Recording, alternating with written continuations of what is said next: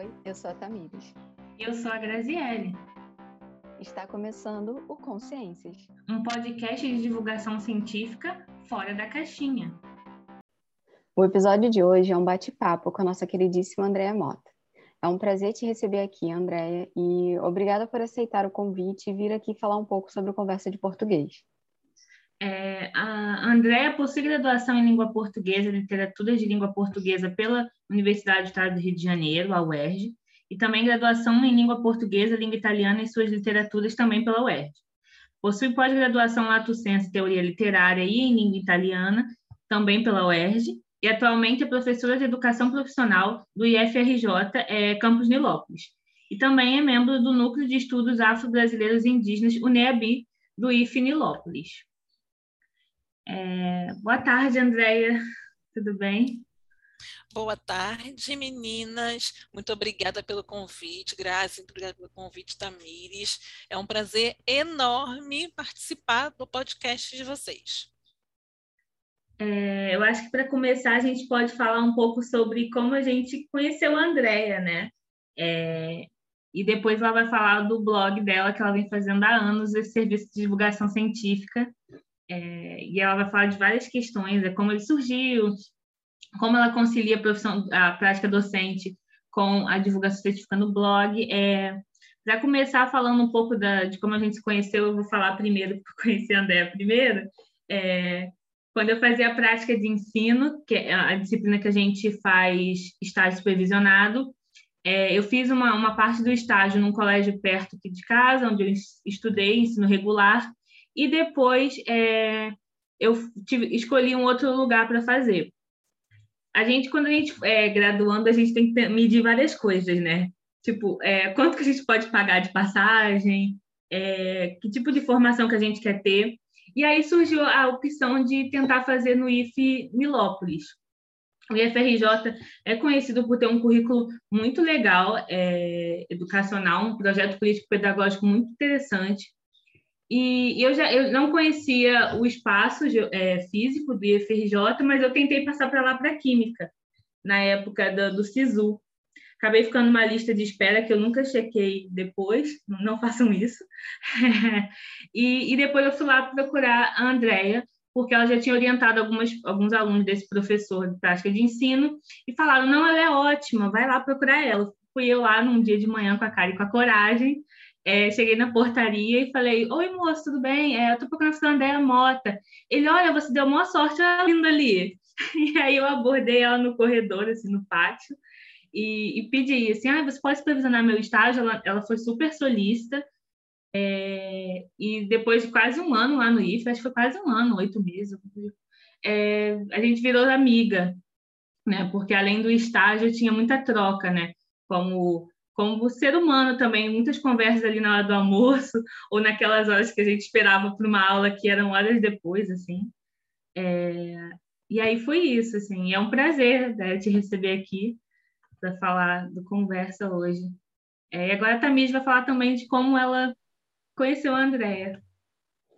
Bom, quem me apresentou foi a Grazi. E a Grazi falava muito da Andrea.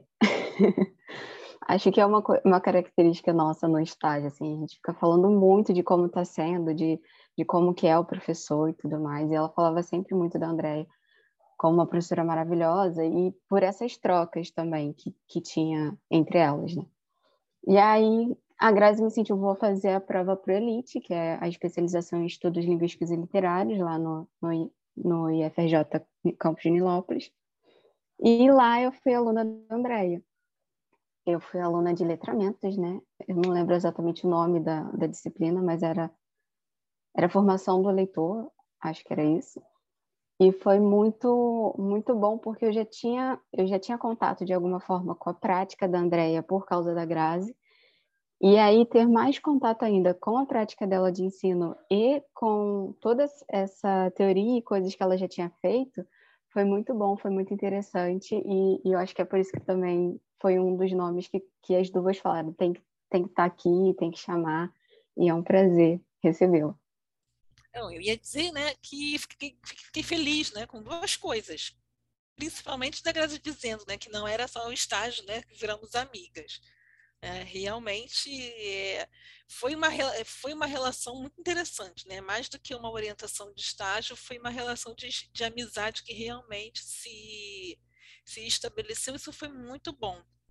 E com Tamires também, né? era uma das, alunas, uma das alunas do curso, e eu me lembro de um dos dias que a Tamires falou justamente isso. Acho que foi o dia da apresentação, como foi que você, como foi que você ficou sabendo do curso e, né, eu me lembro da Tamires falando, ah, uma amiga minha faz uma amiga minha faz estágio com você. Aí, aí, aí eu lembro que eu pensei, ai meu Deus, coitada da menina, eu espero que eu corresponda às expectativas. Não, correspondeu, tá tudo bem. eu me lembro que tinha uma, uma dizendo, a ah, minha amiga faz estágio com você, a outra dizendo, eu conheço seu blog, aí pronto. Aí eu não falei, eu não falei mais nada naquele dia. É, Expectativas legal. foram criadas, né? É, né? E eu desesperada, né? Tendo que corresponder a todas elas. Não, mas correspondeu. Acho que todo mundo teve uma ótima experiência na, na pós. E, e todo mundo saiu de lá gostando bastante. Eu lembro do estágio né, que eu fiz no colégio que eu estudei com professores que me deram aula. E ter ido para o IF foi uma experiência tipo nova, não era um lugar que eu conhecia, não sabia nem chegar no IF. é, e com uma professora também desconhecida também. E foi tão assim, às vezes eu fico pensando como que a, que a vida vai levando a gente para esses rumos, né, que as coisas dão certo. Porque tinha uma lista de colégios que o professor queria que a gente fizesse a prática, justamente por conta do projeto político-pedagógico, né? o CAP e, o, e os IFs, né? E, e, e, o IFNI Lopes, que é um ônibus só da minha casa, a gente tem que botar isso em conta, né, quando a gente é graduando. E foi assim um achado que eu fico, gente, eu tinha que ir para lá, o IF, assim, é uma dos orgulhos da minha formação. Eu estava pensando nesses encontros e reencontros da que a gente vai passando na, na, na nossa formação, porque a Grazi me apresentou a Andrea e aí agora recentemente o Lucas, que é um colega da, da, da pós, defendeu o, o TCC e a banca era a Andrea e a Ana Crélia, que foi minha professora na, na faculdade. E duas professoras que foram muito importantes para mim nessa formação como professora, como, como pessoa da área de letras, principalmente na questão do letramento. E aí, para mim, ver elas ali na banca, mesmo que com o distanciamento, né, era por videochamada, para mim foi muito interessante, muito bom ter aquele encontro, porque nas aulas da Andrea, é claro, lendo textos que eu já tinha lido com a Ana, e aí pensando outras coisas, com outros exemplos, com práticas da Andrea. E aí, quando chegou na defesa que eu vi as duas juntas ali, eu fiquei, caramba, olha só, as duas estão juntas, sabe? Duas pessoas que passaram pela minha formação e que eu ficava juntando o que uma falou e que a outra falou, agora na, na mesma banca. Então, muito interessante quando rola assim, esses, esses encontros, essas possibilidades. É, então, André, é, você poderia falar para a gente como surgiu a ideia do blog? Então, senta que lá vai a história, né? Aconteceu o seguinte: antes de ter a conversa de português, eu tinha um outro blog, que era é, o título dele era Leia o Mundo Assim, que ele era inspirado no Paulo Freire e no Carlos Drummond de Andrade né, o Paulo Freire, que eu da leitura de mundo, obviamente, e o Carlos Drummond de Andrade, porque eu gostava de um texto chamado Mundo Grande. Aí juntei, leio o mundo assim e fiz um título, endereço gigantesco para o blog, né? Imagina a pessoa tendo que digitar leio o mundo assim, enfim. E ali ele era um blog sobre variedades, assim, era a minha resenha do dia a dia, né? Eu vinha, eu vinha um fato político, ia lá e resenhava tinha esse era esse formato. Só que isso foi em 2007. E aí, paralelamente ao blog, um amigo meu, que hoje está no Ceará, criou uma web rádio.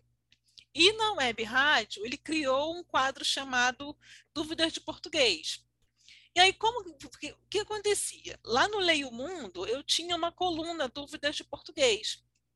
E ele achou que aquilo seria interessante para o quadro, né? Então as pessoas mandavam as perguntas para ele, eu respondia as perguntas é, no ar, e aí a resposta que eu produzia para responder as perguntas. Nossa, a resposta, não precisa nem cortar isso, não. As, as respostas né, que eu dava para as pessoas, eu primeiro eu escrevia. Então eu colocava isso no outro blog como sendo texto da coluna e colocava só uma observaçãozinha de que aquilo tinha sido produzido para o programa da web rádio, da web rádio desse meu, desse meu amigo. Nesse meio tempo, uma turma, que era a turma de 2007, teve a ideia de me sugerir, eles descobriram que eu tinha um outro blog, me deram a ideia de produzir os resumos das minhas aulas. Né? Então, isso foi de 2007. Só que isso já foi em, só que isso já foi em novembro, início de dezembro, já não ia dar, dar tempo de ninguém produzir nada. Então, eu produzi o blog dia 22 de outubro, é quando eu publico o primeiro texto do blog, dia 22 de outubro, semana que vem, ele vai fazer 13 anos. Aí eu crio conversa de português, mas eu só crio conversa de português, não faço mais nada com ele. Né? A turma, na verdade, não aproveita, não aproveita tanto. Eu crio a página sobre, onde eu explicava qual era a proposta do, a proposta do blog, escrevo um texto sobre gerundismo, mas a turma mesmo não fez nada com aquilo, não deu mais nenhuma sugestão, porque já era assim final de período. E aí é que vem a ideia. No ano seguinte, já 2000 é, aí já no outro ano, né? Isso já era 2000, isso já era 2008, o primeiro blog foi 2007. Então já em 2009 é que eu recebo uma outra turma e nós descobrimos uma, uma outra plataforma que era uma plataforma Zing, Ning, plataforma Ning, que você podia criar várias redes, a sua própria rede social, né? Ela não era uma rede social como o Facebook, como o Twitter, era uma plataforma em que você podia criar a rede social que você quisesse. E aí, com essa turma, eu crio uma rede social com os alunos que e acaba ficando com o mesmo nome do blog por pura falta de criatividade também, né? Embora o blog não fosse um projeto para a escola, ele era um projeto particular meu, em que eu produzia o resumo da minha aula, colocava lá, mas ele não tinha vínculo com a instituição. E aí eu comecei a, a, a, produzir com os alunos separadamente. Então eu tinha a minha produção no blog e tinha a minha produção com essa nessa plataforma junto com os alunos. Só que um ano depois, já quase no final, é, a turma já não era mais minha, isso já é 2010 a turma já não era mais minha, o Ning resolveu cancelar todas as, todas as contas gratuitas. E eu tinha muita coisa com os alunos, porque é, era uma plataforma gigantesca. Eles podiam fazer canais de vídeo, como se fosse o YouTube, podia criar seu próprio podcast, eles tinham os blogs individuais, tudo acontecia dentro dessa plataforma. E aí caiu um balde na minha cabeça de que a plataforma ia, ia cancelar as contas gratuitas, você podia fazer um backup do que você tinha, só que havia um problema. O seu backup só funcionava dentro da plataforma. E aí, o que aconteceu? Eu consegui pegar uma parte disso, que era um trabalho sobre os países lusófonos, e colocar no Conversa de Português. Então, foi só isso. São três ou quatro textos, né? Num conjunto de um ano de produção, eu consegui salvar uma meia dúzia de trabalhos sobre os países lusófonos e foi só isso que ficou de trabalho dos alunos no Conversa de Português, porque o Conversa era o meu projeto, ele não era um projeto da turma. Né? Então, o Conversa surgiu nesse turbilhão, né? entre a ideia que a turma teve de pedir que eu publicasse resumo de aula em algum lugar, e a web rádio do meu amigo. Mas a origem do blog de verdade, a origem do Conversa de Português é a web rádio. Né? Porque é quando ele realmente deixa de ser dúvida de português com o professor Andréa Mota, que era o nome do quadro, e passa a ser conversa de português. Então, a origem dele de verdade é o programa na rádio.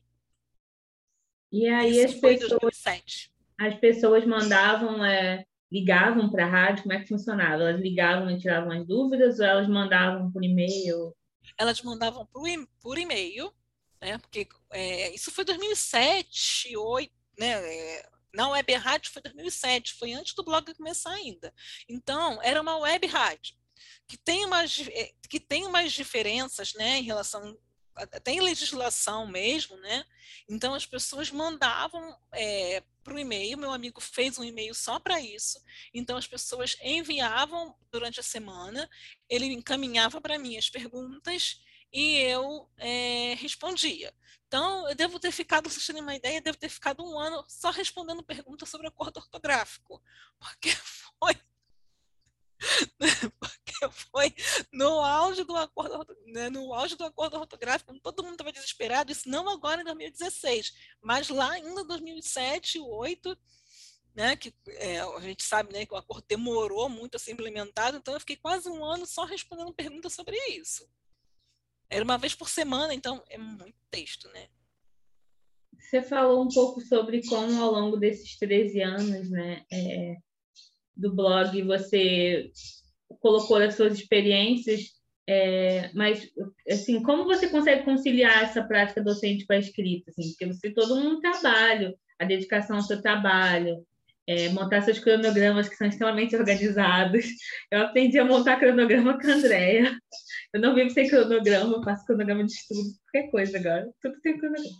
É, e, e, como é que você concilia, assim? Hoje em dia ainda é, é ainda são as resenhas, ou você, às vezes, olha assuntos que estão mais em voga e também escreve? Eu sei que você resenha livros, que você tem uma parceria com algumas editoras também. Você podia falar um pouco sobre como a prática na sala de aula alimenta essa divulgação científica? É... Então, eu, eu, eu costumo falar para os alunos, né? Eu, é, no primeiro dia de aula, eu falo com os alunos sobre o blog, mas é o que eu falo para eles, né? O, a minha aula vem antes do blog o blog, o, o blog eu até mostro para eles com uma outra possibilidade de estudo, porque é algo que eu percebia dos alunos quando eu tinha a rede com os alunos, eu percebia isso. Eu falava assim para eles, estudando para a prova? Não, professora, não estudei não, só dei uma olhada lá na nossa rede. Eles não entendiam que aquilo também era estudo, mas o negócio funcionava mais do que o caderno e o, e o livro. No final das contas, era isso. E para conciliar, na verdade, assim, é, há muita coisa ali dentro do blog de experiência de sala de aula, que é relato, né? No blog eu criei uma coluna chamada Sala de Aula, e aí a coluna Sala de Aula é o meu relato de experiência, é aquilo que eu acho, é aquele trabalho que eu fiz com a turma e que eu acho que ficou legal, né? E par, né? E um, pelo menos um texto do Sala de Aula é seu, né, de relato, né, de coisas que você fez mesmo na tu, com a turma que foi para essa e depois o relato foi para essa coluna. Então existe muito isso. Por quê? Por que, que eu coloco esses relatos lá? Coloco os relatos, coloco também algumas discussões não não como eu fazia no Leio Mundo, porque no Leio Mundo era essa resenha do dia a dia com um tom um pouco mais, vamos dizer assim, um pouco mais feroz do que o, que eu faço no Conversa de Português. Né? Eu tenho que lembrar que ele é um blog educacional, enfim.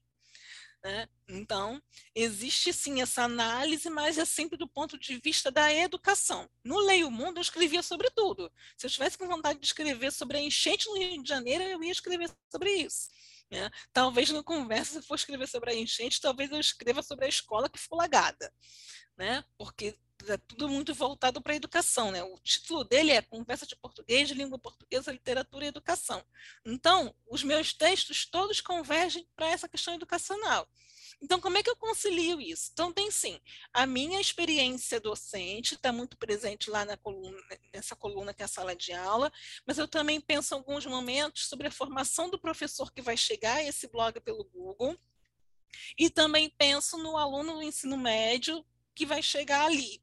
E aí, como é que eu penso nesse público? A cada dois, ele já tem 13 anos, a cada dois anos, pelo menos, eu faço uma pesquisa de público.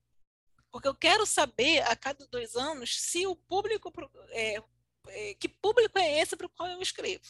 Então, por exemplo, dois anos atrás, já está tá na hora de fazer de novo, né, dois anos atrás eu fiz a última, a última pesquisa, e aí eu percebi que, ao contrário do que eu imaginava, naquele momento, o meu público-alvo não era o aluno do ensino médio, porque eu elaboro um questionário com é, idade, como é que você idade, gênero, como foi que você como foi que você chegou ao blog, segue o blog, segue o blog em outras em outras redes sociais, né? Eu traço, tento traçar um perfil. Então, o que, que eu percebi? O leitor do Conversa de Português é leitora, não é leitor. É leitora, é professora e tem mais de 30 anos.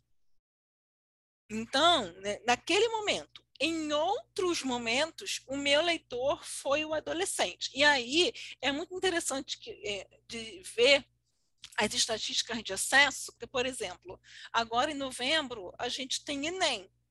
Então, eu sei que de outubro a, no, a novembro, até o último dia de prova do Enem, o meu público vai mudar completamente. Quando eu olho as estatísticas de acesso do blog, eu vejo que eles estão em busca das questões comentadas. Então, por exemplo, na minha página principal, durante esse ano, eu coloquei lá em destaque dicas para professores. Né? Linkei lá todos os meus textos com leituras para professores, sugestões de livros, né? E linkei também as, é, aquilo que eu já tinha feito e publicado, por exemplo, sobre as minhas experiências de aula. Quando a gente entrou em outubro, eu mudei completamente a página principal do blog ela está voltada lá para um estudante de ensino médio que por acaso acessar agora. Então está lá, o que aparece lá, dicas para o Enem. Porque eu sei que porque eu sei que agora é esse público que vai aparecer. Então essa questão da, de conciliar tem muito sim do meu trabalho de sala de aula que vai para lá, que vai como resumo, como eu falei, não, não deixei de fazer isso, né? Aquilo que eu vejo que, é, que funciona. Algumas coisas são sugestões dos alunos, são perguntas dos alunos, que é, é o que eu falo com eles. Não é obrigatório que você acesse o blog, mas nem sempre eu vou conseguir te responder algo na hora da aula e você também tem que esperar uma semana para conseguir a resposta. Então, aquilo que eu não consegui responder na aula, eu produzo um texto. A outra maneira que eu uso para catar o que escrever é me enfiando em tudo quanto é grupo do Facebook sobre língua portuguesa né? Porque aí eu consigo descobrir quais são as dúvidas das pessoas, né? Porque em 13 anos, gente, se fosse depender só da minha inspiração, já não tinha nem mais blog. Tem uma, é questão, tem uma questão também de ser uma mídia, né? É, informatizada e a gente com a pandemia é, de repente teve esse boom né de ter que aprender a usar essas mídias a fazer videochamadas. É... Eu vi você numa live recentemente, assim, falando sobre isso, assim, que quando todo mundo estava desesperado, ah, o que é o Google Classroom? Você já usava essa, essas mídias há muito tempo, né? É, você pode falar um pouco também sobre é, como, se você é, utilizou novas mídias, como foi adaptar para um trabalho mais é, relacionado a você estar tá trabalhando remoto e aulas assíncronas e síncronas? É, assim, não fiquei, é como você falou, né? Eu não fiquei desesperada porque, ai meu Deus, agora eu vou ter que usar algum Classroom para dar aula. Porque no formato presencial, eu já usava normalmente, né? A Tamires foi minha aluna, deve lembrar, né? Que tinha sala no, sala no Classroom. Então, aquilo para mim, aquele formato, para mim, não foi desesperador, não, eu não fiquei tensa, porque ah, agora eu vou ter que usar isso aqui, não sei o que fazer com isso. Não, o meu desespero, na verdade, Graça, nesse tempo de pandemia, veio de outra questão. Eu tinha o recurso, eu sabia usar o Classroom, eu tinha o equipamento, tem uma webcam que maravilhosa aqui na minha, na minha frente, meu aluno não tinha acesso à internet. Então, o meu desespero não veio do ai, eu não sei o que fazer com as não sei o que fazer com as tecnologias. O, o desesperador para mim foi isso. Eu sei o que fazer com as tecnologias, mas o meu aluno não tem acesso a nada disso. Porque o meu aluno está com a internet que cai, meu aluno só tem, meu aluno só tem o celular, se chover, a internet dele vai cair, se o cachorro... É, e aí a gente se viu nesse contexto de exclusão. Eu costumo dizer que a pandemia jogou para a gente uma, no nosso colo um negócio que era óbvio que ninguém queria enxergar, que nós temos um país com excluídos digitais. Né? Nós, nos grandes centros, achamos que todo mundo tem celular com internet bombando, que todo mundo tem um notebook, todo mundo tem um webcam e que, ok, a gente ficar em meio remoto. Então, assim, não vou ser hipócrita de dizer que ah, não gostei de formato remoto. É claro, gente, você tem um né, tem um blog. É claro que eu gostei de fazer a aula em ensino remoto, que é muito mais prático, né? Estou aqui na minha casa, né? Em compensação, são cinco reuniões por dia. Né? Isso eu não gosto, não. Mas essa questão do acesso, a, do acesso à informação. Muita gente ficou de fora. Na nossa instituição, né, em que eu trabalho, se demorou muito, inclusive, a, a ir para o formato remoto, porque se descobriu que a garotada não tinha acesso. O acesso que a garotada tinha era a sala de informática do campus. Né? Então não adianta nada. O professor todo professores todos antenadíssimos, né? Com esse formato digital, estou antenada com isso desde que eu criei o blog em 2008. Quando eu criei o blog as pessoas debocharam porque eu estava criando um blog, eu descobri que havia na mesma época que eu criei o Começo de Português, já existia um congresso sobre blogs educacionais.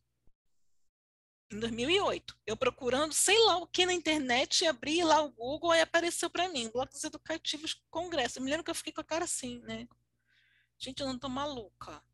Eu não tô maluca. E aí eu faço parte desse grupo até hoje, que é um grupo que existia, não é um grupo nem que está no YouTube, no no Facebook não. Ele funcionava, antigamente funcionava por lista de e-mail, né? Ele funcionava por uma lista de e-mail do, do Yahoo e funcionamos até hoje assim com acho que uns 3 mil professores, se eu não me engano, desse grupo. Só que eu cheguei em 2008, o pessoal já estava lá há muito tempo discutindo isso. Né? Então, realmente, para mim, o desespero foi a questão do acesso. Que agora está se popularizando com as páginas de Instagram, né? que são de divulgação, né? migrou um pouco para esse tipo de mídia. Aí eu fiquei pensando também essa questão do acesso, tem uma questão também do letramento digital desses alunos, né? Porque às vezes o aluno sabe fazer altas edições numa foto, é, mexer em tudo que na rede social, mas ele não consegue usar o Google Classroom ou ele não consegue usar o Google Meet porque ele simplesmente não sabe mutar o microfone. Então tem, tem essas questões né, também, além da, dessa exclusão digital. E há uma outra questão. O fato dele saber fazer tudo isso e estar conectado o dia inteiro na internet não significa que ele saiba estudar pela internet. Né? Então é uma, assim, é um conjunto de é um conjunto de fatores. Eu perguntei isso a uma aluna essa semana. Como você estuda? Você pega o caderno, você anota. Eu pedi para eles assistirem a um vídeo. E depois, na semana seguinte, eu perguntei: e aí, assistiram ao vídeo? O que você viu no vídeo? Não lembro. Eu falei: peraí, você não lembra por quê? Como é que você estuda? É, abriu o vídeo. Gente, o vídeo você não está. Até brinquei com eles. Olha só, quando eu passo o vídeo, não é série, não, hein? Que série que você vê o episódio, desliga lá na Netflix, depois você vai embora para vai embora fazer outra coisa. Não é assim que se estuda. É, vídeo a gente, a gente, a gente estuda pausando o vídeo todo, toda hora, fazendo anotação, voltando sabe? Então tem muito isso também. Né? A garotada está muito conectada, sabe fazer altas edições, sabe fazer a selfie, postar a selfie no Instagram, mas não necessariamente sabe usar aquilo como recurso de estudo. E, nem e sempre essa... o professor sabe fazer também, usar essas redes como método de ensino. E essas questões, às vezes, não são ensinadas na sala de aula. Não é o caso do IF, nem das suas aulas, porque eu lembro de você ensinando, assim, de alguma forma, a tomarem notas em seminário. Eu lembro de um seminário, você fala assim, gente, então, vamos anotar. Isso é um exercício também de aprendizado, anotar o que a gente achou mais interessante na fala do, do colega e tal. É, e às vezes isso não é dito na escola, né? Como que a gente é, no, é, sai da escola sem pensar essas questões. Tipo, a gente vai para uma palestra na graduação e a gente não sabe tomar notas da palestra, né? É... é que a oralidade não é trabalhada, né? Os gêneros orais são... A oralidade é trabalhada como muito mais um aspecto de variação do que como uma modalidade mesmo.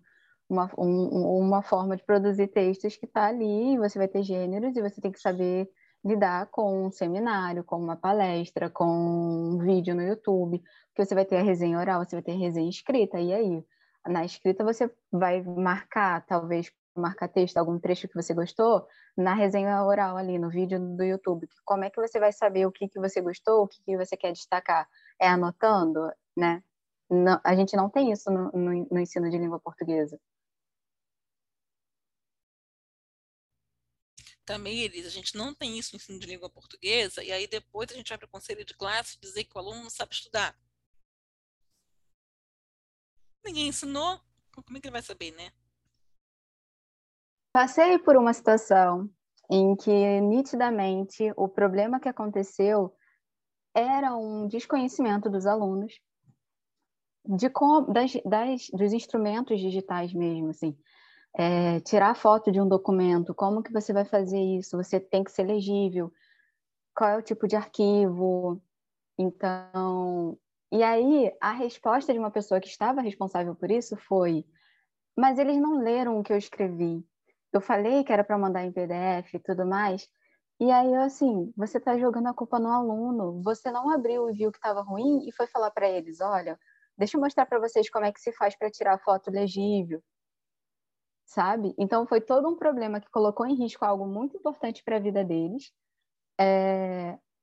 porque não teve esse olhar atento que o aluno não tinha conhecimento mesmo são alunos que no, depois dava para saber né, que não tem impressora em casa, não tem. Tudo que eles estavam fazendo, eles estavam fazendo por um celular, sabe? E a gente acha assim, ah, mas todo mundo tem celular hoje em dia. Não é bem assim, não significa que esse celular tem acesso a tudo, porque às vezes esse celular não, não, não é um celular que suporta mais tais aplicativos, eu, eu, eu já passei por isso. Eu tive um celular que chegou um momento que eu não podia mais ter mais nada nele porque ele não suportava mais. O Instagram, o Facebook, o WhatsApp já não tinham versões para ele.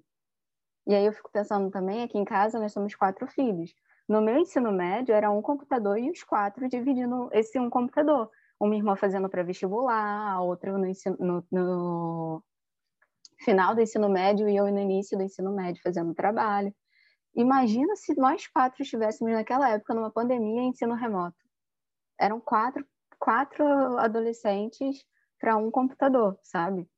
E não era uma internet de muitos megas.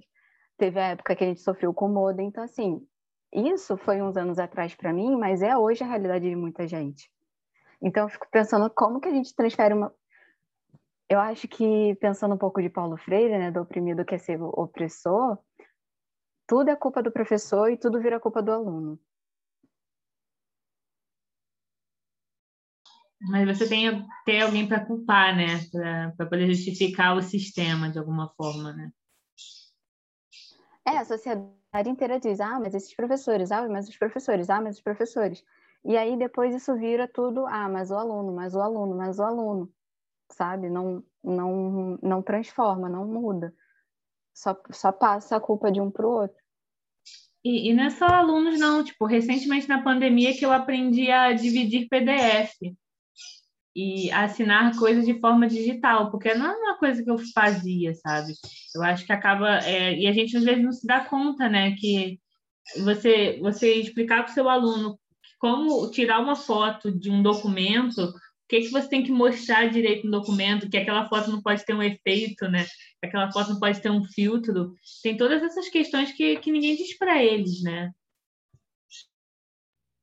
E às vezes ninguém diz para eles, porque às vezes o professor também não sabe o que fazer com aquilo. A, Ingrid, a Tamira está falando sobre essa questão de, às vezes, tudo é culpa do professor, né, que transfere a, a, é, a culpa né, ou a responsabilidade para o aluno, mas a gente também precisa pensar, nesse caso da pandemia especificamente, que eu falava, ah, eu não fiquei desesperada, não saí arrancando o cabelo porque precisava da aula remota. Mas a gente tem que pensar também que muito professor se viu obrigado a trabalhar neste formato e não sabia por uma série de questões né? E aí eu me lembro que eu comentei isso em uma live e eu sei que as pessoas ficaram meio magoadinhas quando eu falei isso, mas eu me lembro que eu cheguei a dizer que, é, por exemplo, eu estou pensando nisso desde 2008, que foi quando criei o comércio de português. Nós estamos em 2021. Já passou muito tempo.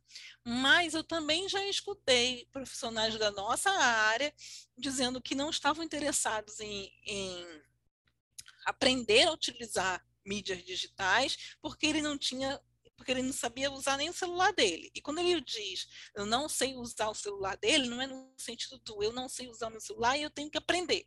É, eu não sei usar meu celular, mas também não estou afim de aprender isso. E é bobagem, porque eu me lembro que quando eu comecei comércio de português, eu era blogueirinha. É um blog didático, mas eu era, mas eu era blogueirinha. Agora ela vai dar, agora não vai dar mais aula, né? Agora tem mais aula. Agora é blog. Agora os alunos dela têm rede social. É, tem rede, tem, né? ela tem rede, ela tem rede, tem rede própria.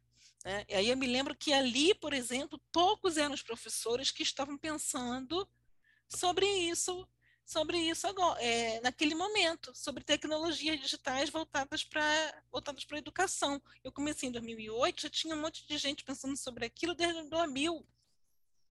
E eu me achando em 2008, porque estava criando, tava criando um blog. Nossa, quando eu, quando eu achei tal do congresso lá, fiquei, gente, nossa, tem monte de gente veterana, eu estou aqui me achando, sabe? Então, são vários, é, são vários os fatores. Eu já ouvi colega também dizendo que não, que não ia aprender a mexer nada disso, porque, vai, porque está se aposentando. Faltam três anos para se aposentar.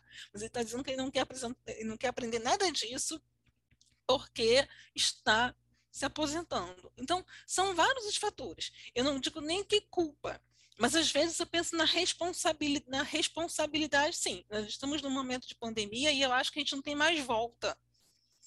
Né? Não tem mais volta. Existe a questão, sim, do acesso, que é muito séria, mas também tem esse comprometimento, mas também tem, nem sei se a palavra comprometimento é mais adequada aqui, talvez não seja, mas também tem essa questão da formação docente, da preocupação com a sua própria formação. Estamos num momento pandêmico, temos que dar videoaula e a gente não vai mais voltar para o regime giz e quadro.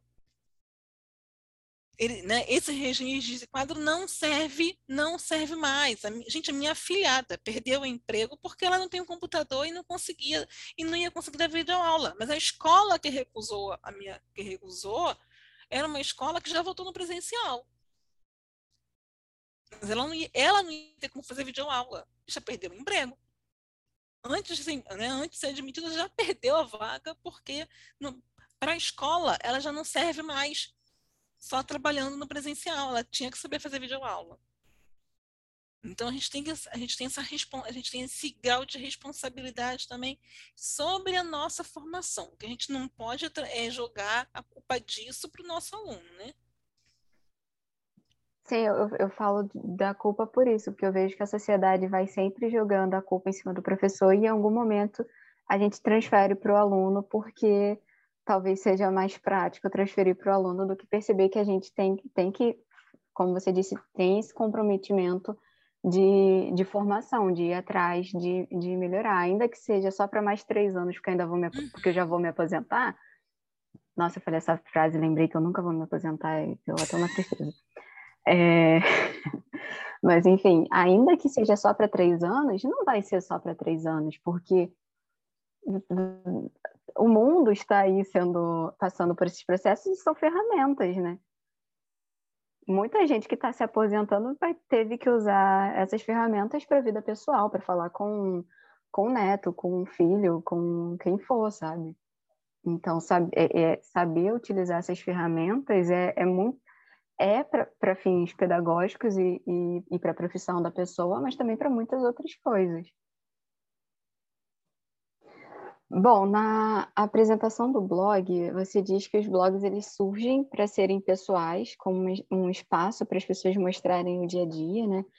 Uma espécie de diário, e que o Conversa de Português ele foi criado pensando nessa é, necessidade de compartilhar nessa necessidade dos professores de falarem de suas vivências docentes, você falou dos resumos das aulas e tal. E aí eu queria saber a que você relaciona esse movimento, que eu acho que não é recente, né, de compartilhamento na área da educação, de, de compartilhar essas, essas práticas, essas experiências na área da educação.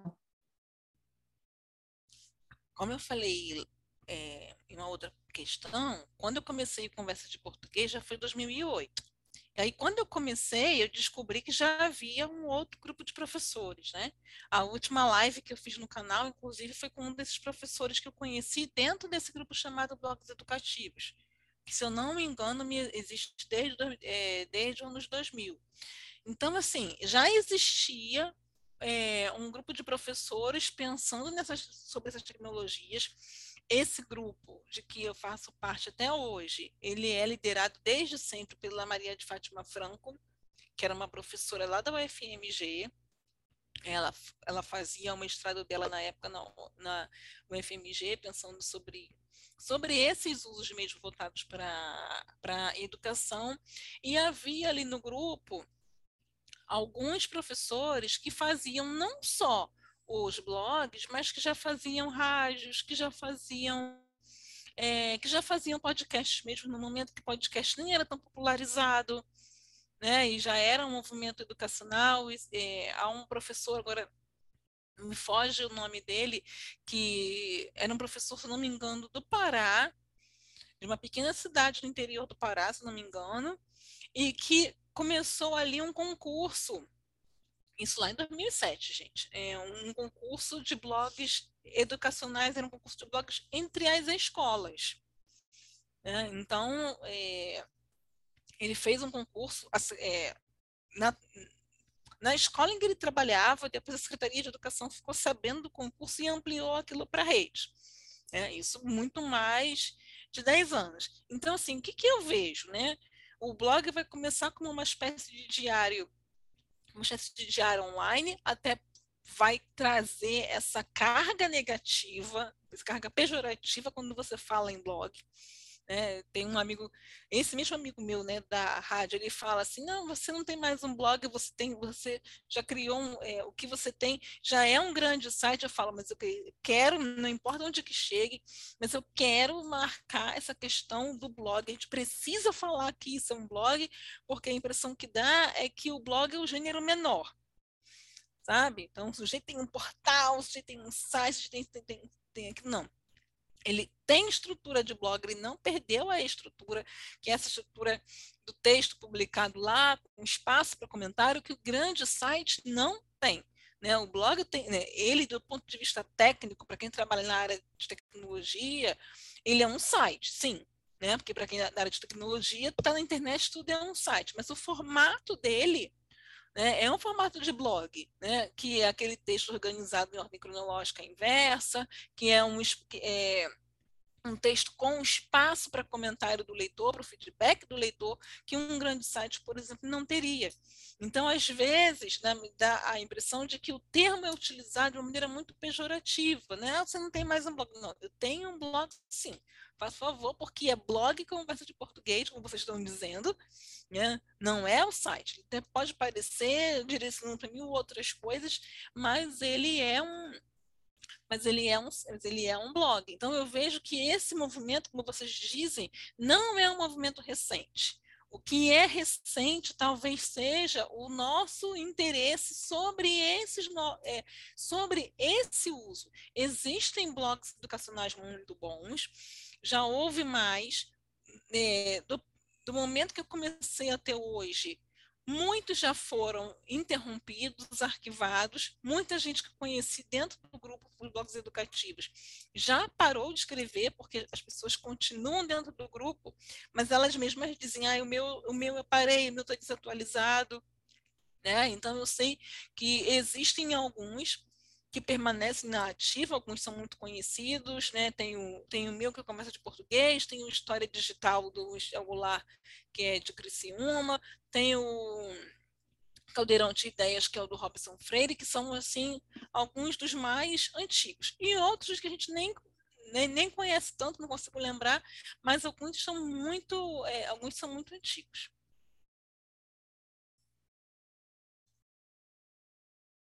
Não sei se responde o que você queria saber. Sim. É... Ainda pensando nessa questão do, do blog como, como diário, né?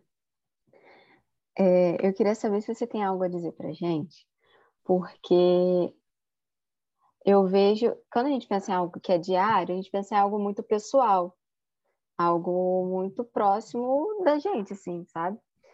E aí, como que você filtra isso? Como que. Qual filtro ou controle você estabelece para saber o que entra e o que não entra no site? E se você tem algo para. alguma dica para gente? Porque eu vejo que eu e a Grazi. É, a gente está começando agora e é muito pessoal para gente, sim. Muito pessoal. Tem, às vezes a, a, tem a preocupação de, caramba, será que a gente não está falando muito?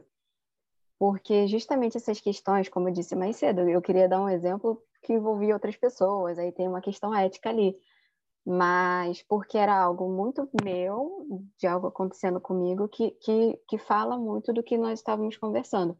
Então, como fazer esse filtro de o que entra, o que não entra, o que pode ser falado, o que não pode ser falado? Porque aí você já tem 13 anos de experiência com blog, acho que você pode dar uma dica legal nesse sentido.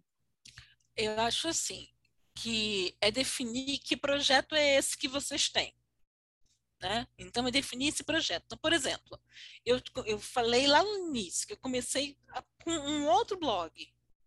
o Leio Mundo era a Andrea, não era a professora Andrea Mota, era a Andrea. Né? Então, o outro blog era a Andrea com a opinião sobre política, sobre educação, sobre o que eu quisesse. Se eu, tivesse a fim de falar sobre a árvore na minha janela, eu ia falar sobre aquilo. Então, aquele, ele não tinha essa carga de ser tão pessoal, não havia nada assim, né? uma intimidade exposta que haveria se eu pegasse um caderno para escrever um diário de verdade. Né? Então, quando eu comecei a conversa de português, os dois aconteciam paralelamente. Então, no conversa de português, sempre foi a professora Andréa Mota. Porque eu entendi desde o início que o conversa de português era um projeto de dar, era um projeto assim, era um blog educacional. Quem está no conversa de português é a profissional. Quem estava no Leio Mundo era a Dedeia. Vamos dizer assim, falando o que quisesse. Chegou num ponto que eu percebia que eu só estava escrevendo sobre língua portuguesa. Aí, quando chegou nesse ponto que eu percebi, e eu só estou escrevendo sobre língua portuguesa, eu só estou escrevendo sobre educação, não estou escrevendo sobre mais nada, chegou a hora de fechar o outro.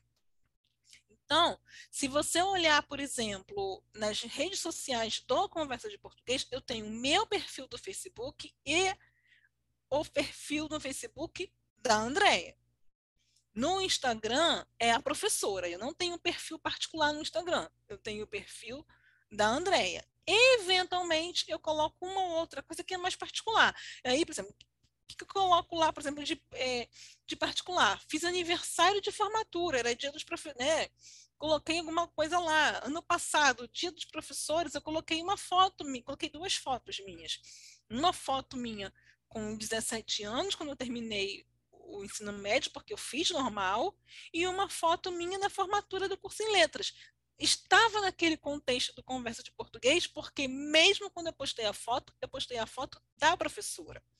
Agora, a gente precisa também tirar o peso dos ombros de que ah, eu não posso falar da minha intimidade. Claro, esse cuidado sempre vai ter. Aí ah, eu não posso falar disso, não posso citar, não posso, não posso contar determinada situação, porque é uma situação muito grave, eu não posso, eu não posso comentar esse negócio aqui.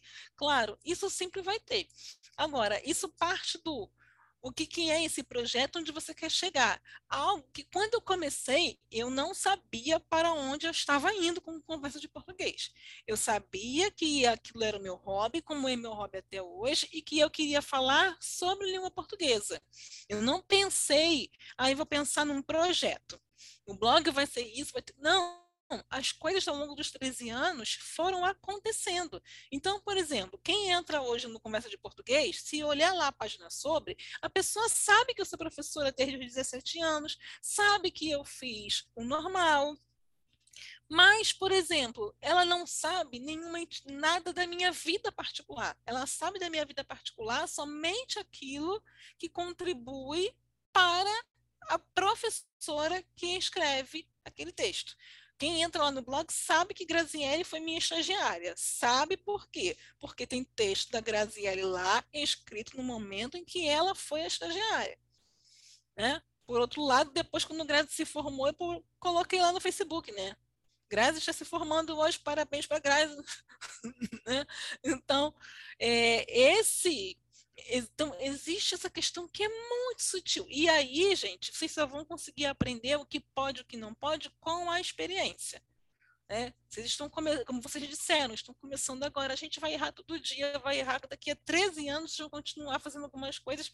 Ai, meu Deus, para que eu escrevi isso? Por que eu falei aquilo naquele podcast? Sabe? Mas isso vai acontecer. E passou e vai errar e está tudo bem é, está tudo bem. Se você não errar agora, você não vai fazer, né? É, a, a dica mesmo é: o episódio 1 não pode ser o melhor episódio do seu podcast. O meu texto número 1 no Conversa de Português não pode ser o melhor texto no Conversa de Português. Porque se o melhor que eu fiz foi o que ficou para trás, alguma coisa tá errada. Né? Então, é buscar isso com. É, é, e essa frase não é minha, não. Eu escutei isso de um professor que é um, né, ele é um especialista em gravação de em gravação de videoaula e ele sempre fala isso, né? A sua primeira videoaula não pode ser a melhor videoaula do seu canal. Então, na verdade, eu peguei isso, levei todo o resto. O meu primeiro texto do Comércio Português não pode ser o melhor texto, o meu primeiro episódio do podcast não pode ser o primeiro, e aí a dica que eu dou para vocês é essa. Né? O primeiro episódio não pode ser o primeiro de todos os outros que vocês vão fazer. O resto você aprende. A gente aprende, aprende pesquisando, aprende errando, é isso. Acho que é, é, Ai, muito bom ouvir isso. é, porque a gente tinha, sempre teve projetos para fazer, né? Ah, gostaria de fazer isso, gostaria de fazer aquilo. E aí agora chegou o momento que nós dois falamos, não, vamos, vamos fazer acontecer. E aí nós começamos a pensar, já tem alguns meses, mas quando botou mesmo para acontecer e que gravou o primeiro episódio, foi como se assim, não, agora está acontecendo. Sabemos o que estamos fazendo? Não sabemos o que estamos fazendo, mas está acontecendo. Então, da começar já deu aquele alívio de pelo menos estamos começando, vamos encontrando nossos caminhos e, e, e entendendo o que, que, o que queremos, né? Bom, o Conversa ele é um blog com muitos projetos. Tem o podcast, que é Conversa Cast, simulados, lives, várias coisas assim, várias categorias. Ele está em muitas plataformas, Telegram, Spotify, Facebook, YouTube, Instagram. Então, eu fico imaginando que é muito trabalhoso essa, essa produção de tantos conteúdos, de tantas coisas. E são formatos diferentes, né? O YouTube é focado no vídeo, o Instagram tem. Às vezes muda, mas tem formatos diferentes também. O Facebook também, o blog em si, foi o que você falou, a publicação de textos. Então, eu fico pensando como que você concilia, como que você lida para conseguir fazer esse conteúdo chegar de tantas formas diferentes, ser tantas publicações diferentes. Como que é esse processo? Porque eu vi que, por exemplo, você tem o simulado lá no site, mas aí é uma videoaula acompanhada de uma videoaula que está no, no YouTube, e aí você já faz um texto sobre como, como produzir videoaula, então, como que é esse processo de conseguir tantos desdobramentos? Eu tô rindo, mas é de nervoso. Não sei. Muito bom. Não, que agora você falando assim, eu fiquei até nervosa. Você ficou tipo assim, eu faço tudo isso? É exatamente. A minha cara, né, deve estar tá, é exatamente essa, né? Eu faço tudo isso. Não, fiquei pensando. Daquele... São muitas, muitas plataformas. Medinho. Uma semana de bloqueio criativo porque por causa das perguntas também. Assim, bom, vamos por Ai, partes. Meu Deus. É, Tamires, olha só, o canal. É, se você olhar, você vai ver que o canal não tem tanto vídeo assim. É, o canal no YouTube não tem tanto vídeo assim. O canal é antigo, tem sete anos mas ele não tem tantos vídeos, né? Por várias questões. Então, assim, o vídeo mais antigo, é, que entra nessa história, né? O seu primeiro não pode ser o melhor, e acho que eu levei ao pé da letra isso, né? Que o primeiro vídeo que tem lá é uma captura de tela com um PowerPoint aberto e eu aprendi que dava para colocar áudio no PowerPoint e vamos embora, coloquei o áudio no PowerPoint, repeti a aula que eu dei, coloquei lá tem sete anos. Então, assim, os primeiros vídeos têm um espaço muito longo. Para você ter uma ideia, o, o, o, canal tem sete anos, mas eu fui começar a fazer um curso para produção de videoaula para aprender a fazer o um negócio direito agora. 2021, comecei agora. Né? Para aprender a fazer as coisas, porque eu dei um, e por que, que eu não dei tanta atenção ao canal? Porque eu levava seis horas gravando, um, é, produzindo um vídeo. Surreal você gravar, você demorar seis horas para gravar um negócio que vai ficar no YouTube por cinco minutos. Né? Então, é, descobri, um, é, descobri um professor no YouTube né, que é, ensina a fazer, a, gravar a videoaula sem edição. E aí fui fazer o curso dele. Comecei agora dia 14 de agosto, foi ontem. Então, essa história do que eu falei, né, sobre o professor tem que ficar toda hora procurando alguma coisa para melhorar sua formação, é isso, né? Então, o, o canal, talvez ele ganhe um impulso agora por conta disso. É, um Instagram. O Instagram, eu não, não achei o formato. Eu falei para vocês ainda agora. A gente, a gente começa a fazer, né? O feito melhor, né? O feito é melhor do que o perfeito. Você vai descobrindo como é vai fazendo as coisas aos poucos. E se você olhar o perfil do Instagram, é uma bagunça, porque eu ainda não consegui, ainda não achei o formato que eu quero dar para ele. Não sei mesmo, cada hora, na hora eu gostei disso daqui, não, eu vou fazer isso aqui. Né? Estou descobrindo ainda. O podcast veio de uma outra coisa. O podcast ele veio porque eu comecei a ouvir podcast, comecei a seguir algumas pessoas é, até no YouTube mesmo, pessoas que ensinavam, que estavam dando um curso online sobre como fazer um podcast, fui fazer o meu.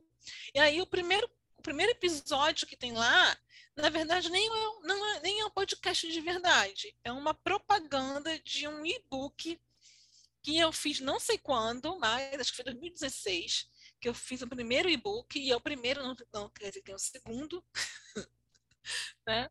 Eu fiz o primeiro e-book e fiz um áudio de lançamento do primeiro no primeiro e-book. Depois eu fui fazendo algumas outras coisas, gravando a minha. Aí percebi que dava para gravar minha própria voz. Desencanei aquela história do formato padrão do, do podcast, que as pessoas dizem para você, ó, podcast tem que ser mesa de bar.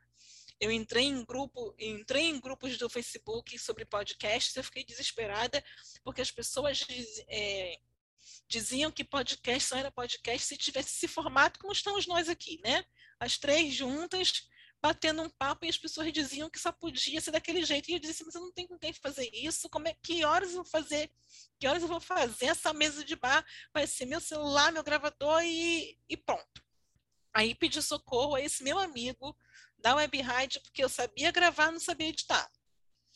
É, aí esse meu amigo fica, não, você vai, você vai baixar o arquivo tal, vai fazer de tal jeito, e aí fizemos, é, fiz né, o podcast com a minha voz, que são os primeiros. Convidada, eu vou ter ela ainda quando? E também não é uma mídia em que eu grave toda hora.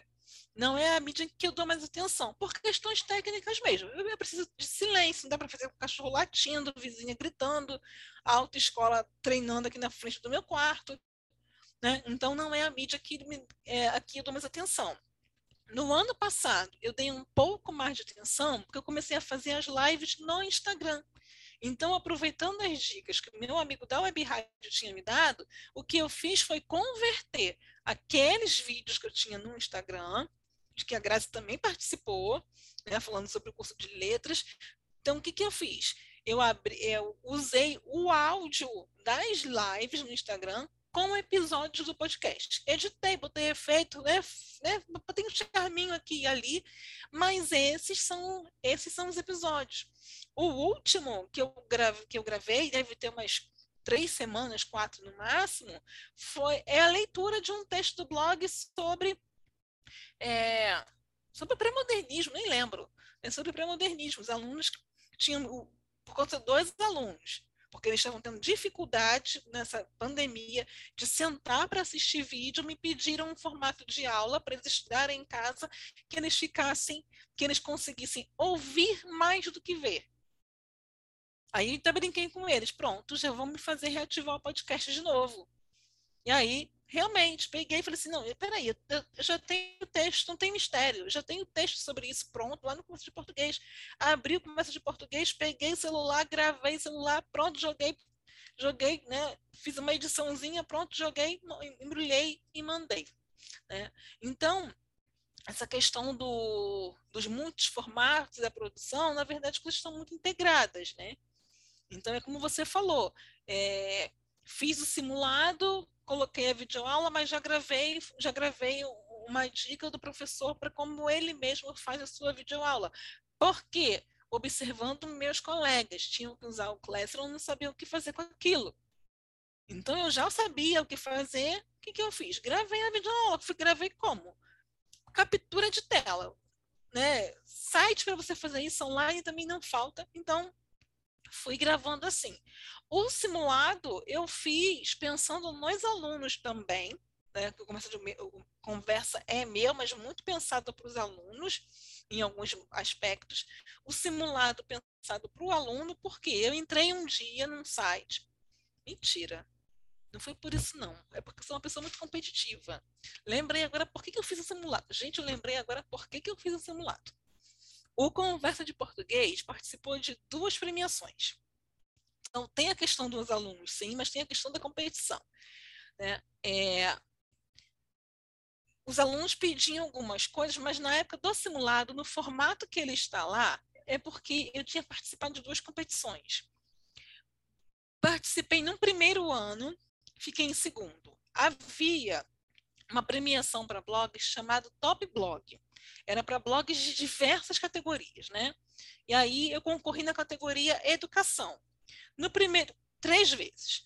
No primeiro ano eu não fiquei entre os 100, porque a competição funcionava assim: você tinha que conseguir ficar entre os 100 primeiros votados pelo público para ir para o júri técnico. O júri técnico que ia fazer a votação final e a premiação. Primeiro ano não passei nem perto dos 100. Deixei para lá, no segundo voltei.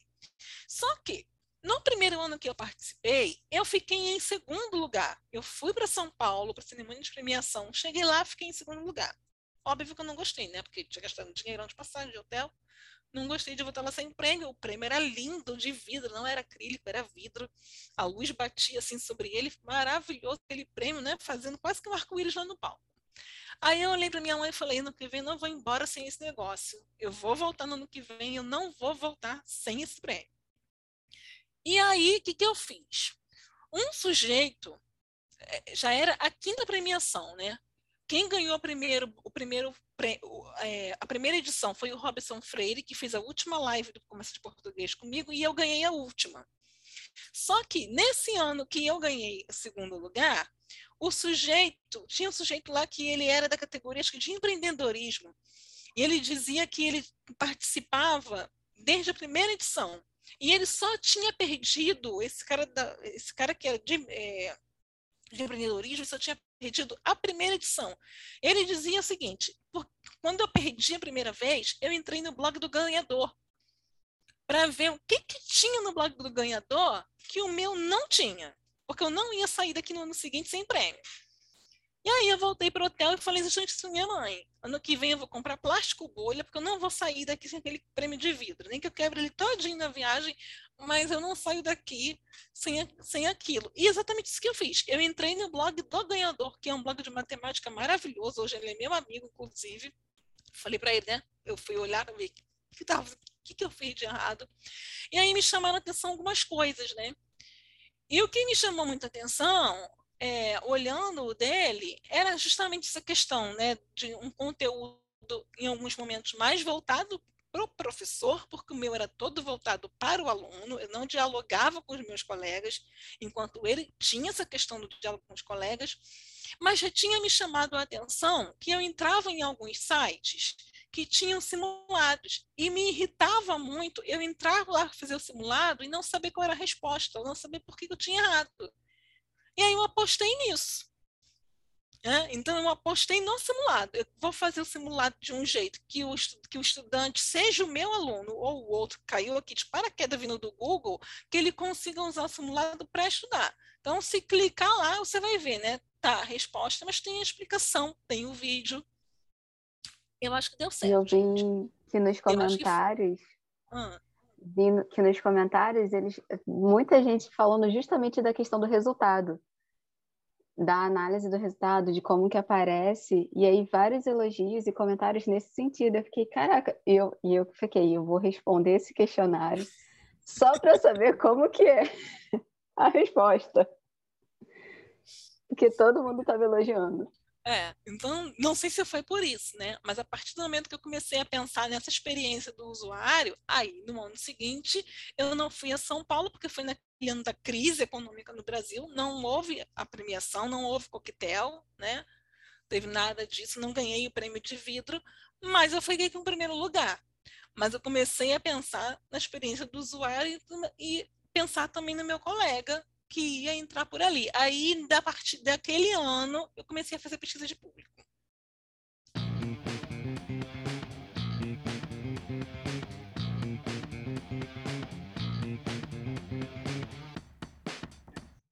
Perrengue acadêmico. Aqui, a gente solta o verbo e relembra situações que só quem já gastou as quatro passagens do bilhete único sem perceber e ainda não tinha voltado para casa, sabe. Para quem já pegou o último ônibus que saía do campus em dia de festa. Para quem não conseguiu pegar o último ônibus que saía do campus. Para quem já brigou com o professor Chaminé. E para quem vomitou na entrega do primeiro trabalho da pós-graduação. Este quadro é para você que carregava a casa na mochila porque tinha que fazer valer a sua passagem, passando o dia no campus, ou que puxava disciplinas na sexta tarde só para poder ficar para as festas. Festas? É melhor a gente parar por aqui, né?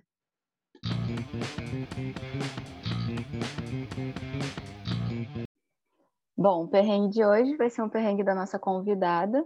Então, Andréia, conte-nos seu perrengue. Olha, é como eu falei com a Graziele ontem, quando a gente é pobre, perrengue é o nome do meio, minha filha, você não está entendendo. Né? Então, perrengue acadêmico, assim, são vários, né? Desde fazer a faculdade inteira sem livro, que eu passei, né? Passei por isso, né? De fazer, passar pelos quatro anos da faculdade sem comprar um livro. O primeiro livro que eu comprei durante a graduação está guardadinho ali, é um dicionário de latim, o resto todo eu, eu, só que eu me lembro, né, de ir com a minha mãe né, a uma loja atrás do Jardim do Meyer para comprar esse dicionário que era caríssimo. Então foi aquele que assim, ó, não dá para ser cópia, tem que ser esse mesmo. Né? Então acho assim que durante a graduação foi um dos poucos que eu comprei. O restante todo foi fazer a graduação enfornada na biblioteca, porque não tinha dinheiro para comprar livro, e o pouco dinheiro que tinha, porque eu já trabalhava, já dava aula, né? É, educação infantil, então o pouco dinheiro que entrava ficava lá nas Xerox. Né? Que é aquela coisa mesmo de, de graduando, né? de vindo de subúrbio, de escola pública, enfim. Né? Era o que dava para fazer, assim, né? eu e os meus colegas, já a maior parte do curso de letras nessa situação, né? de não ter como comprar livro e os livros, os livros para poder estudar eram os da biblioteca, né?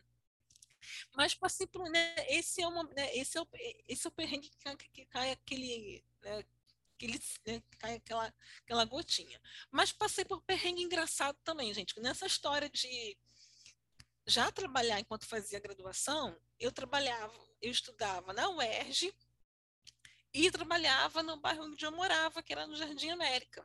Só que eu pegava um ônibus que passava uma vez a cada vida, né? E aí, o meu problema é que eu tinha aula até meio-dia, mas eu tinha que estar na escola para dar aula de novo uma hora da tarde, que eu dava aula para os pequenininhos. Então, o que aconteceu comigo? Eu saía da aula antes do final da, da aula, é, antes do final da aula, e eu olhava para o ônibus, né, para a rua por onde ele vinha, lembro até hoje, né, eu vejo o cenário, né, eu na esquina da Felipe Camarão, olhando assim, né, para 28 de setembro, o ERJ aqui, o aqui atrás de mim, e eu via aquele ônibus verde vindo lá embaixo na Felipe Camarão, e eu saía desesperada pela 28 de setembro, eu, mochila, livro, tudo que tivesse pelo meio da rua correndo, porque o ponto era lá no meio da 28 de setembro, em frente ao Hospital Pedro Ernesto, e o ônibus vindo pela Felipe Camarão. Né? Até o dia que o que acontece comigo? O ônibus para, porque o motorista já me conhecia, então quando ele me via correndo, ele já estava aquela reduzida básica no ônibus, para mim dar tempo de chegar, porque como o ônibus vinha numa curva, onde ele vinha, não dava nem para ele parar no meio do caminho, porque era curva. Então ele realmente ele tinha que ir embora até o ponto. E eu desesperada, até o dia que o ônibus parou, e eis que Andréia Mota atropela o velhinho, correndo o velhinho descendo do ônibus e eu tentando subir. Os dois estantelados na 28 de setembro no ponto de ônibus em frente ao Hospital Pedro Ernesto e o ônibus parado. Por quê? Pelo menos estava em frente ao hospital, né?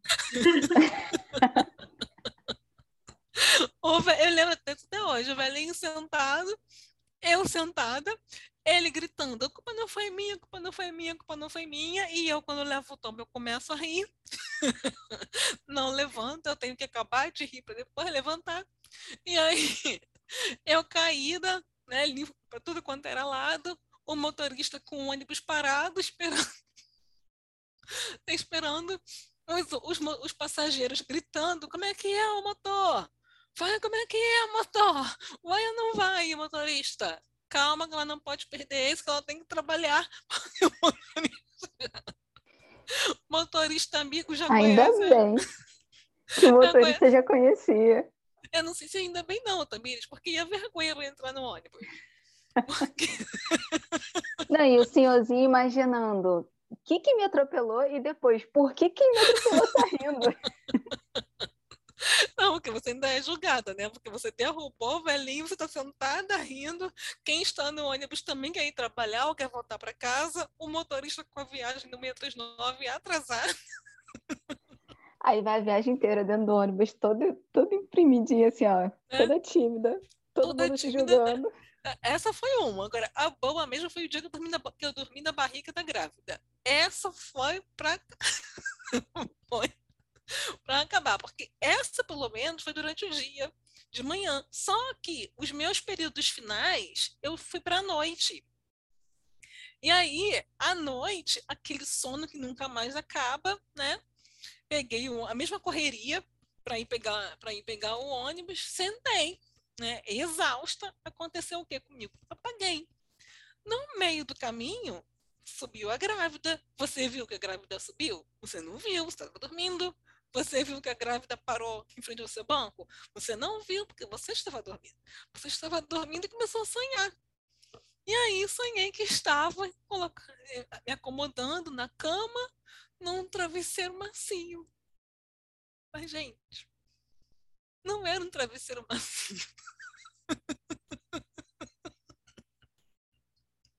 Melhor Temos o campeão dos perrengues. Não, e a grávida não, é... olhando, uma pessoa dormindo, abraçando a barriga dela assim, sabe? Muito Exato. confortável. Exato. Exato. Ela já aprendeu que o colo dela é aconchegante. É, aí fui ajeitando a cabeça, assim, né, na barriga da grávida, fiquei, fiquei confortável, acordei com o povo do ônibus só que isso era noite, gente. Isso era a noite onde eu estava dentro do ônibus, não dava nem para descer de vergonha. Né? Então, só me restou levantar, ceder o lugar para a grávida né? E, e, vida que segue. Só que eu cometi o erro de comentar isso com um amigo meu, né? dormir na barriga da grávida.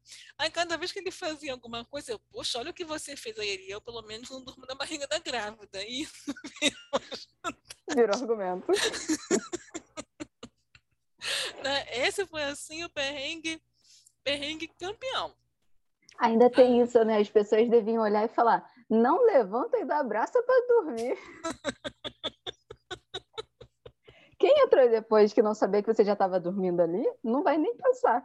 Vai olhar e falar: nem... caraca, não levantou e ainda dormiu na barriga da ainda grávida. Dormiu, ainda dormiu na grávida. E era no mesmo ônibus da história da queda? Era. O mesmo motorista? Não, não era o mesmo ah. motorista, porque no dia da queda que eu atropelei o velhinho, era quando eu estudava de manhã. Assim, né?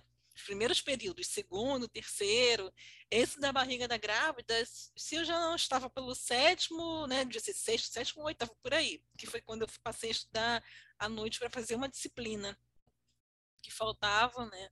Aí é, era muito ruim, porque eu, eu ia para a faculdade de manhã, saía para trabalhar, depois eu voltava à noite para fazer essa disciplina para não ter que ficar lá mais tempo, né? Porque é aquela história, né, que você falou logo no início do estágio, né? Você tem que fazer todas essas contas. Se eu ficar aqui mais tempo, eu vou gastar mais dinheiro de passagem, então, é, deixa acabar logo, acabar logo isso, entendeu? Mas esse assim foi sensacional. Eu lembro até hoje da barriga macia da grávida.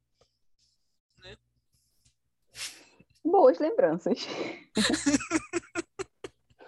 um colo confortável durante a faculdade. A gente é. reclama tanto que não tem né, um aconchego, um, um conforto, né? Você teve, você recebeu de uma grávida. Foi uma grávida. E acordei com o ônibus inteiro rindo. Uma vergonha, não podia nem descer. Quem é que vai descer no meia? Detrás da noite? Ninguém. Você vai embora até o Jardim América. Muito bom. Eu já caí no colo de, um, de uma pessoa, o, o 936, ele entra no fundão, E aí ele faz aquela rotatória. E aí, como a gente pegava o ônibus no horário que enchia, então saiu, corre para o outro lado, pega ele entrando, fica dentro dele dando uma volta dentro do fundão e para não para sentar logo, né? Então a gente atravessava, pegava do lado do CT. Só que eu subi no ônibus, o ônibus estava muito rápido.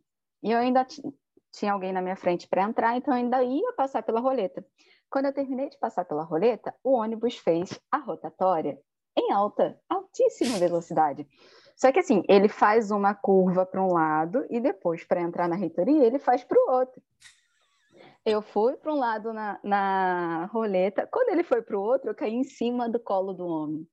Eu não faço a menor ideia de quem era aquele homem, mas eu caí em cima do colo do homem. E eu só sabia rir. A Luciana que estava comigo ria. Tamires, você caiu no colo do homem. E eu fui. Eu tentava, eu não conseguia levantar de cima do colo do homem porque eu estava rindo. Aí eu consegui levantar do colo do homem, com a mochila pesada também, né? Pedi desculpas e eu fui rindo. Eu sei que eu fui do fundão até Campo Grande, rindo de vergonha que eu tinha caído no colo do homem.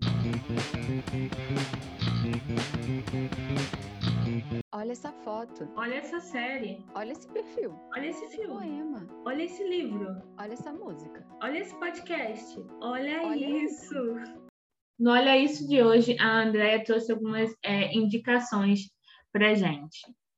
Bom, eu separei indicação de dois livros. Um é o Sete Erros aos Quatro Ventos, Variação Linguística no Ensino de Português, do Marcos Banho. Separei este aqui porque foi um presente que a Grazi me deu quando ela encerrou o estágio dela, né? acho que foi logo no finalzinho.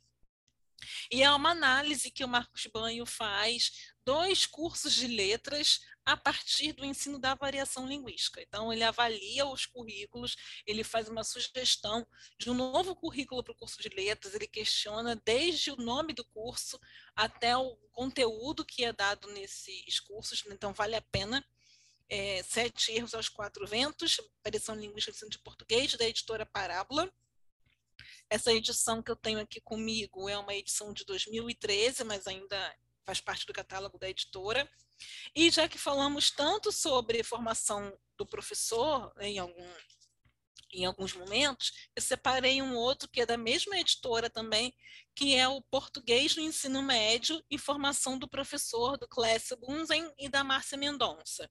Né? Aqui, ele é, reflete também né, sobre a questão do, essa, essa questão do ensino, mas também mais focado no professor. Então, alguns dos títulos que eu destaco, né, como, é uma, como é um livro organizado são vários autores, eu destaco especialmente os capítulos A leitura no ensino médio, que dizem os documentos, é, o que dizem os documentos oficiais e o que se faz, que é um, que é um capítulo da Shirley Jurado e da Roxane Rojo, e o capítulo 5, que é a literatura no ensino médio, quais os, quais os desafios do professor da Ivanda Martins.